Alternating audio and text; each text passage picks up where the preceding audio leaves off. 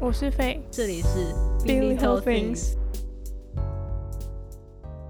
我只是轻度玩家，我不是很多的重度玩家，所以其实不太了解企业的生态。要不要聊聊这类？因为你刚好待过动画公司，又经历过 SOHO 的事情，然后又经历过就是游戏的时期，从动画后转到游戏，就是怎么又会想要转到去做游戏类？其实还蛮单纯，因为我从毕业之后，我就其实想要走内容产业的美术，我理所当然就进入动画公司。呃，我在那间动画动画公司算是台湾很少数在做原创。所以那时候我就进入动画产业，在动画产业是学到非常非常多的东西，尤其是对于叙事这一块。但是其实最现实的考量还是因为薪水的关系，应该不是说就是这间公司它给薪水特别少或者是怎么样，而是说产业的类型本来就是不太一样。因为其实游戏跟动画产业在娱乐业的需求其实是差蛮多的，因为其实就像大家可能随时都会打开手机玩一下游戏。触及到的客群是比较广，所以它的金流其实是比较稳定。比起动画业，就是动画业还是比较像是艺术创作那个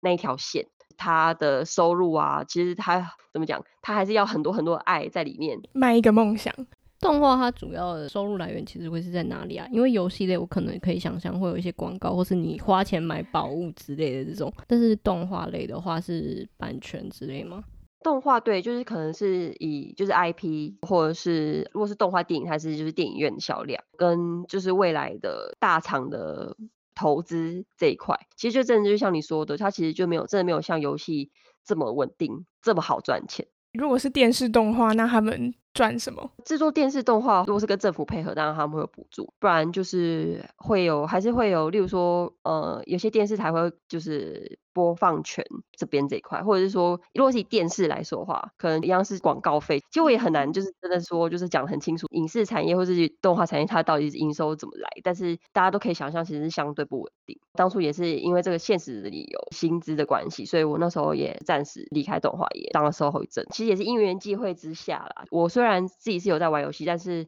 我并没有，我那时候并没有想要进游戏业，但只是就是觉得说我跳脱那个动画产业，我去做尝试别的东西试试看。然后那时候刚好就是现在的游戏工作室就找就开始合作这样，然后后来其实也才发现说，以前我们都觉得游戏好像能讲故事不多，但其实游戏也是一个很好的媒介，可以让玩家或是观众或是群众去体验一个故事。其实用游戏讲故事这件事情，后来发现其实很有趣的，就是它可以结合很多不同的面向，让你的故事更有趣。这也算是我现在加入游戏业的原因之一。我觉得这也是颠覆很多人觉得游戏就只是舒压玩爽就没有别的事情了，但其实游戏还是可以讲故事。对，我觉得很看就是你是玩什么类型的游戏。如果你都是玩那种就是很久很久以前那种什么小朋友起打交啊、越南大战那种，就是可能就是打打杀杀。但是如果其实你去看像马里欧那一种，虽然它很简单，但它其实还是有故事。嗯，而且它它世界超大，可以玩超久，而且他们其实也是一直在更新他们里面的。像你说的画风，其实它也变了很多吧。然后讲到游戏这个，我还有再去看了一下人家实况，就是你最近参与制作的一个作品。然后大家也都是故事性，真的是一个蛮重要的。所以我想说，要不要来跟大家介绍一下制作这一个游戏？好啊，最近参与的这个游戏叫做《倾听话语》，它是一个以叙事为主要导向的密室逃脱游戏。我觉得我们给它比较明确定位，应该比较像是电子小说。如果有玩的人，应该会大概知道说，它其实里面的谜题其实不是很困难，基本上还是想要让大家在可能一两个小时的时间内体验一个。温馨的故事，这是我们想要传达的，虽然是一种新的尝试。其实台湾这种类型的游戏相对的是少了一点，然后刚好有一个机会，因为我们的制作人他刚好也是美术，我们其中一个卖点是美术，我们都是画画的人，就是尽量用我们自己的能力让它看起来是美美的，然后让大家更好进入这个故事。有，我那时候看，然后就觉得天呐，画面超美的，而且那个光线超强。补充一下，因为我有玩完了，我觉得比较像是沉浸式的。动画，你可以互动的动画，就是你在看一个比较长篇的作品，但是你是可以跟他互动的。呃，我觉得有些人可能不太能理解。如果有在看 Netflix 的，然后很喜欢是黑镜系列嘛，然后 Netflix 那个时候也有出一个是你可以互动的，它会出一些选项，然后它的剧情会有点改变等等。虽然说这个游戏不是会改变剧情，但是有点类似那种感觉，是可以跟里面的角色或是跟里面的物件去互动的。我觉得比较像是一个沉浸式的动画这样。如果你想要体验一个画家的生活，且是你对画家有一个美好想象的话，还蛮适合去玩看看。你如果是喜欢，也不能说是悬疑，但是你就是喜欢解谜游戏人，其实我也觉得蛮适合这个，就是你会很想要知道到底发生什么事，然后就一直玩下去。我必须说，它的缺点真的就是游戏的关卡蛮简单的，就是这是缺点。但是，但是我并不觉得它是一个很大的缺点，因为它的重点并不是在解谜，而是在体验这一整个故事。只是因为对很爱很爱解谜玩家的人会觉得不太过瘾。哦，你说太太简单，然后他们就觉得没有过瘾。但我觉得，如果你是想要知道故事发展的话，你就会很想要继续玩下去，然后它的那个程度就是也不会让你觉得很烦，就是我就破不了，然后我要怎么知道下面的故事？这样，它是一个你不用看攻略，你绝对可以过的一个游戏啦。就是故事内容，因为我看过，我就觉得真的蛮厉害的，可以去玩一下。而且它中间是不是其实画风有一点点转变呢？嗯，应该是氛围有一些些不一样，还是想要安排一些转折，让玩家能知道说剧情正在产生改变，所以那边做一个比较大的，算是氛围上的层次啦。那个时候是这样安排的。我蛮喜欢那个桥段。好，那你们在开始做这个作品之前，就是为什么想要用艺术家这个当做角色？是单纯就像你刚刚说的，就是因为你们都是 做美术的，所以比较好切入，还是你们有别的思考、别的考量？这当然是一点，因为我们毕竟都是绘画背景的，所以 说我们对于这个这个题材本身是比较了解的，这可能是一个原因。然后第二个原因是因为当时是我们的制作人，他看到电视上面有在油画修复，就是名画修复的一个节目，嗯，他就是在想说，有时候看一些纪录片啊，什么达文西的画，他用 X 光照的时候，下面会有很多层不一样的就 layer 哦，原来他下面那层是画什么，然后下面一层又是画什么，就会去想说，诶，他当初为什么要把这个幅画改掉？或是为什么当初他们要做这些修改这样子？那也是算是一个制作人的灵感的启发，就觉得说画背后也还有什么样的故事，跟这个画家他在创作一幅作品的过程中是什么样子的历程。我是觉得这刚好是我们自己本业会经历的事情，所以我觉得算是很有共鸣的一个点，借由这个概念，然后去把这个作品完成。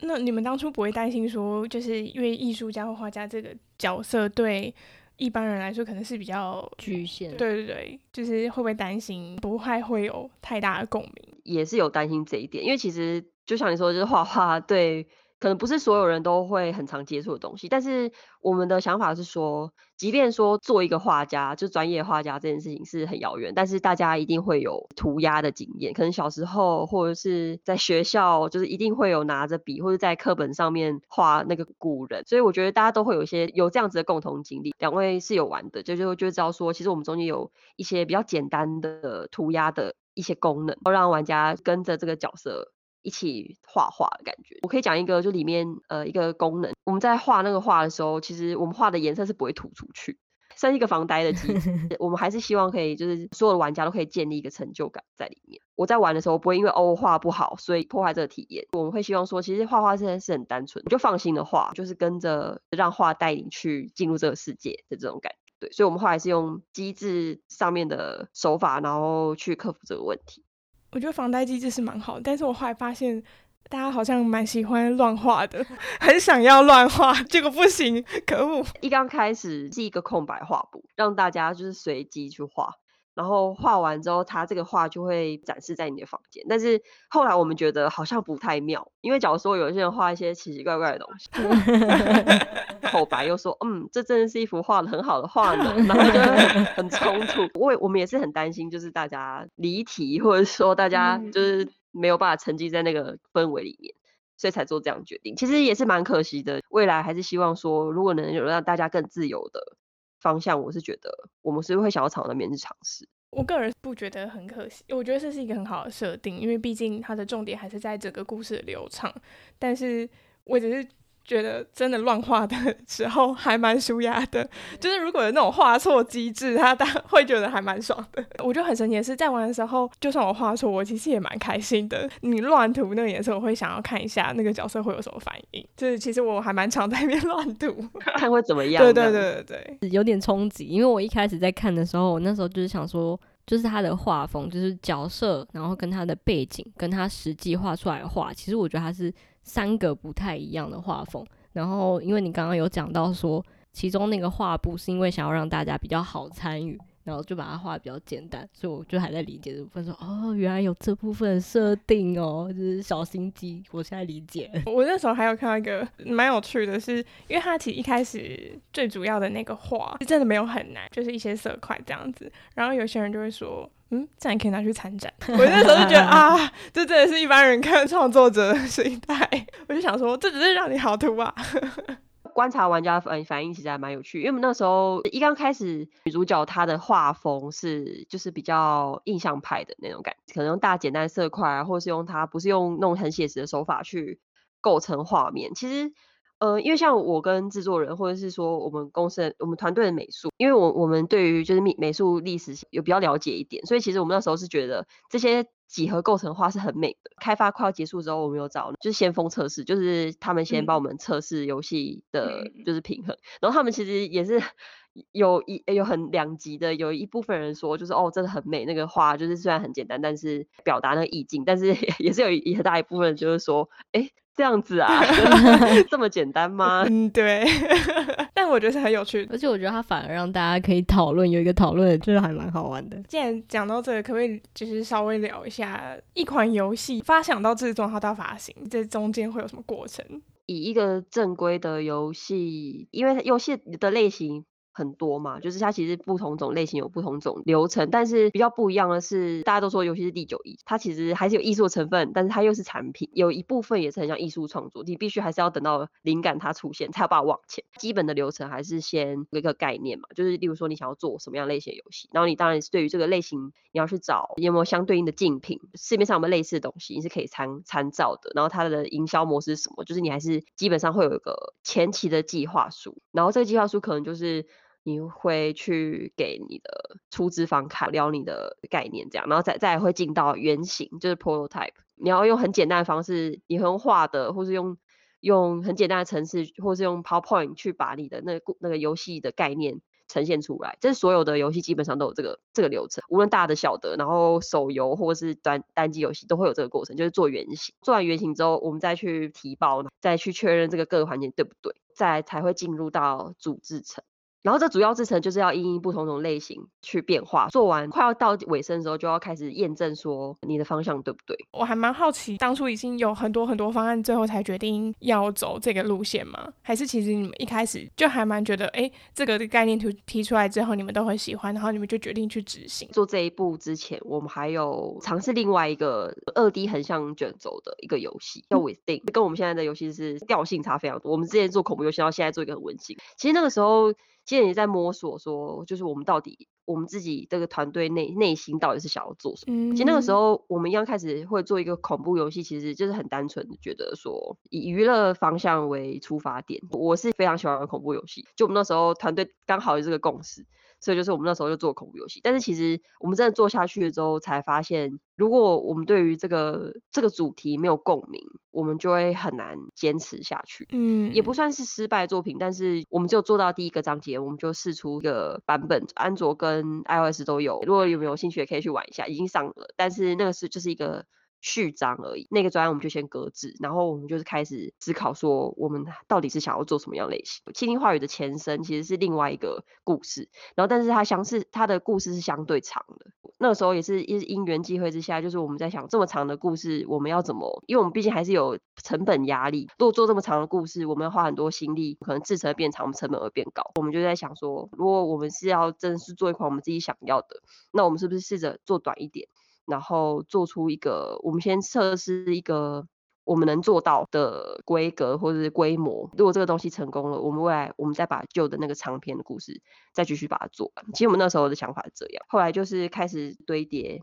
目前这个心灵话语的故事。然后其实前前后后也花了两年多的时间在刁钻这个故事，也算是有从中学到很多东西。这至少我们在这个短短的作品里面累积了一些经验，然后都可以运用在如果未来之后团队还要。再继续朝这种类型的游戏下面下去走的话，就是会有一些已经既定的经验可以参考。所以其实你们想故事是花最久时间的。呃，应该是这么说没有错。它相对于其他的制程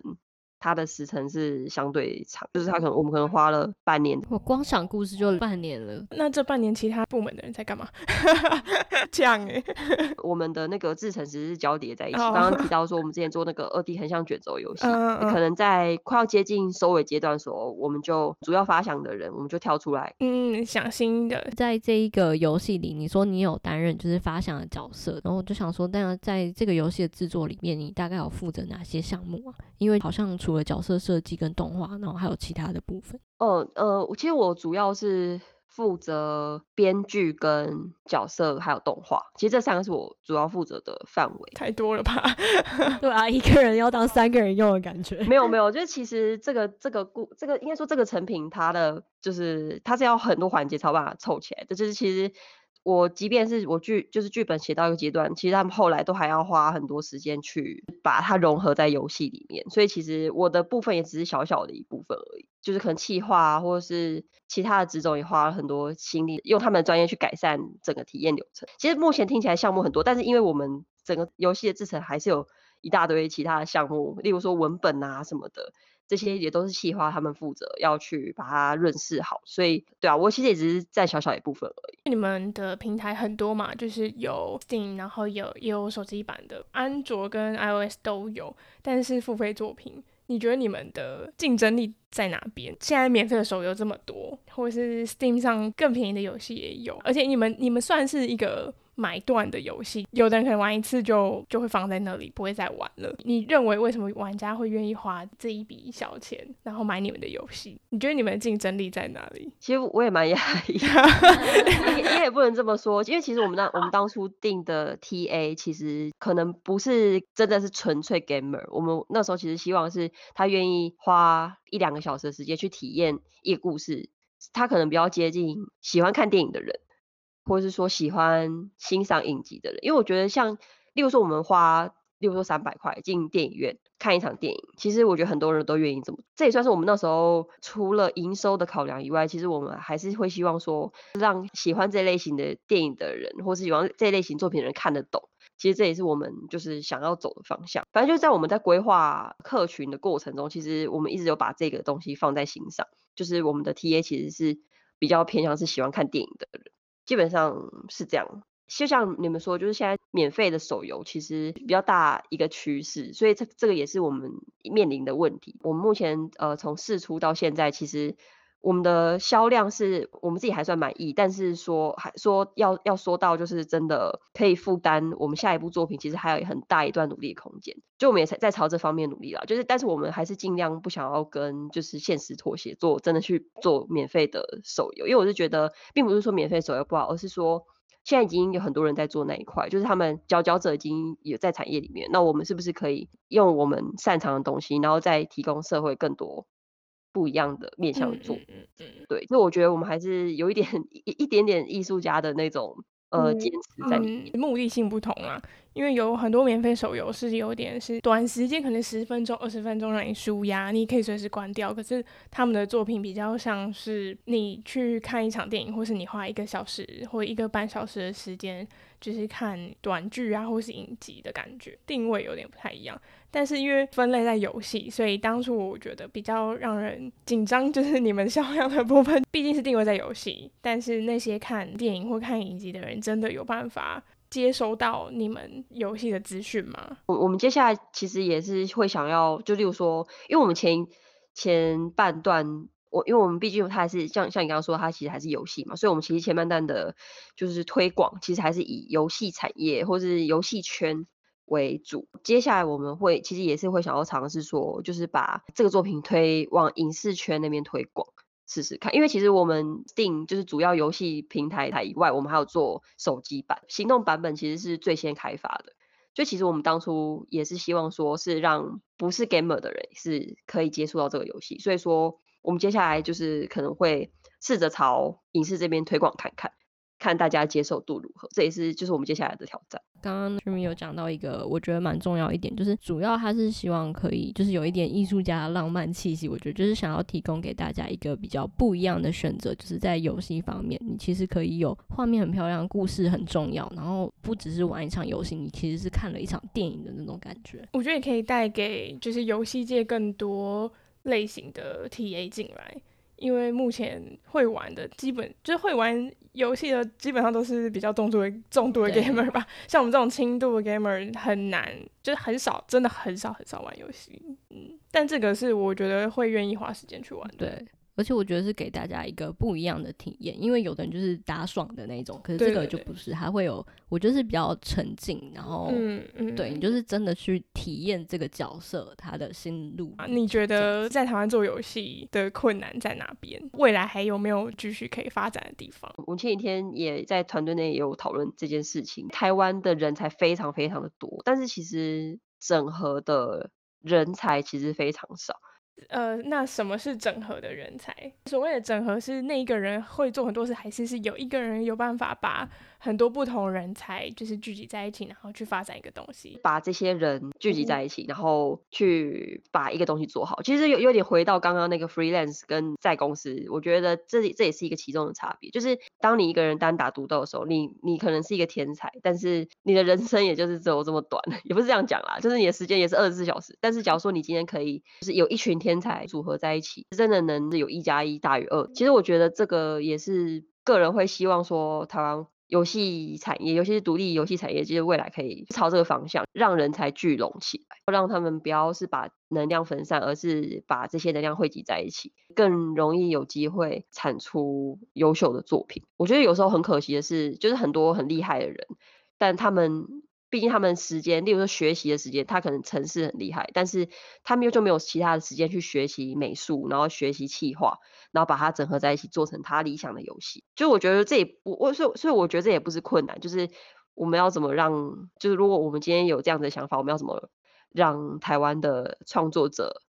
有能力的那些人知道，说其实我们聚在一起能力是更大的。嗯，应该说也没有一个平台可以让大家聚在一起吧。但我觉得有一部分可能是因为大家就是像你可能是专精工程师，你就是专精在工程这个领域；你是美术，你可能就专精在这个美术的领域。当你很专精在某一个领域里面的时候，你的呃接触到的人就会限制在那个领域里，然后你要怎么样去突破这部分是比较难的，因为没有一个人在协力促成这件事情，或是没有一个地方是可以让大家很自由的。或者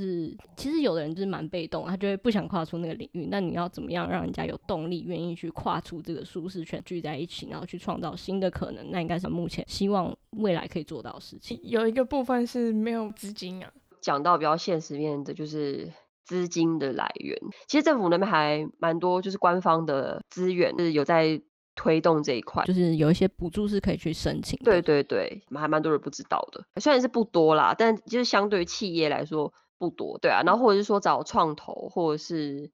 现在目目前其实我也有观察到，慢慢有一些公司或者企业，他们愿意去投资。好，我再问一个，我觉得跟刚刚那题其实一样啦，就是为什么台湾的公司都做代理比较多，然后不太想要自己开发游戏？因为我现在发现开发游戏的都是像你们这种小团队，像赤足他们也是一个小团队，然后你们也是比较小的团队，可是像比较大的知名的游戏公司。他们有比较开发自己的游戏项目吗？就是台湾自制的游戏项目。我至少我自己了解，台湾自制的其实是还是有，只是有可能他们的客群不是打在台湾，他有可能是打在东南亚，他可能是我们不清楚，不是在他们的受众群里面。但是其实还是会还是是有的。与其说是说代理，应该说台湾感觉。目前产业的趋势还是偏向 IP 合作，嗯嗯，对对对，自产 IP，因为我就觉得以可能文化关系吧，就是可能在自产 IP 上面还没有到很有经验，我们大部分还是是参考日韩啊，就是他们的经验，然后再试着发展，我觉得还在成长期吧。但是我就觉得目前已经有慢慢看到一些团队，他们愿意开始发展自己的内容，其实我觉得是蛮不错。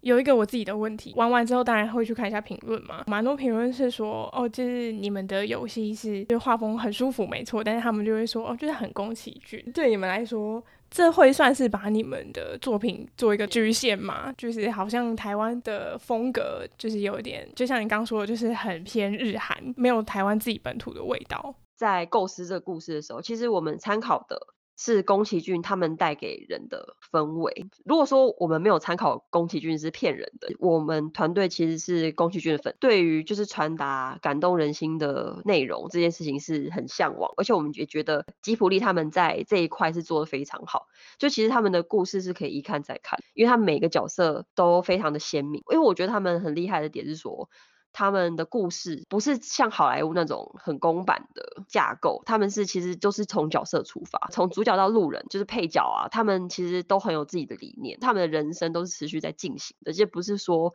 哦，我今天为了要达到我们这个故事的结局，所以这个角色说了什么，然后突然做了什么，为了。结局的服务，应该是吉卜力他们的作品，他们都是每个角色，他们有自己的理想，然后他们自己的人生在进行着，彼此互相影响，主角也因此呃跟这些角色的人生之中有一些碰撞，这些东西才会产生有趣的情节。其实这是我们很向往的一种叙事方式。我觉得大家会觉得像宫崎骏点应该是二 D 动画，不是很现代的日式那种大眼睛的那种角色，所以才会比较能比较被联想在一起。然后我再加上我们的场景可能画了比较细一点。所以就会感感觉氛围上面会有一点接近，但是我们在画风上面没有特别的想要做吉卜力的风格，只是可能就是潜移默，我觉得我觉得一定是我们心里被潜移默化 影响，所以才会导致就是有往那边靠拢。我觉得这个是有点渐渐的变成这样子，但是我我是觉得也是一部分也是蹭到就是吉卜力的光环啦，就就我们是比较不好意思，我们当初是没有没有有意的想要往那边朝向，但是结结果成果就是。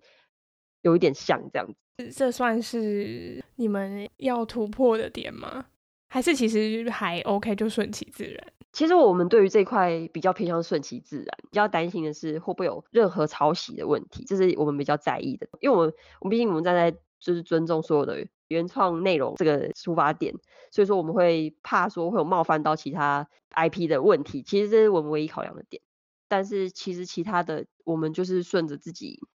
我们想法还是我们我们心里觉得怎么样是最好的，我们就怎么样做。我我认为他们说像宫崎骏这件事是称赞啦。我想要了解制作方听到就是这样子的评论，会不会觉得自己是被局限？毕竟台湾产的游戏，大家都对国产会有一种。很高的向往，你知道就是会觉得啊，国产就应该要做出自己很不一样、很不一样的地方。但其实没有，因为我们台湾其实就是一个多元社会嘛，会接收到各种国家不同的文化跟思想。我觉得就像你说的是潜移默化的结果，这也算是台湾的风格之一啊。嗯嗯嗯。最后还是要问一下，最重要的是前面其实有稍微聊到啦，就是大家还是会想知道，就是像当角色设计或美术设计这个工作，真的有办法在台湾养活自己吗？就是他的薪资结构大概会是怎么样子的范围啦？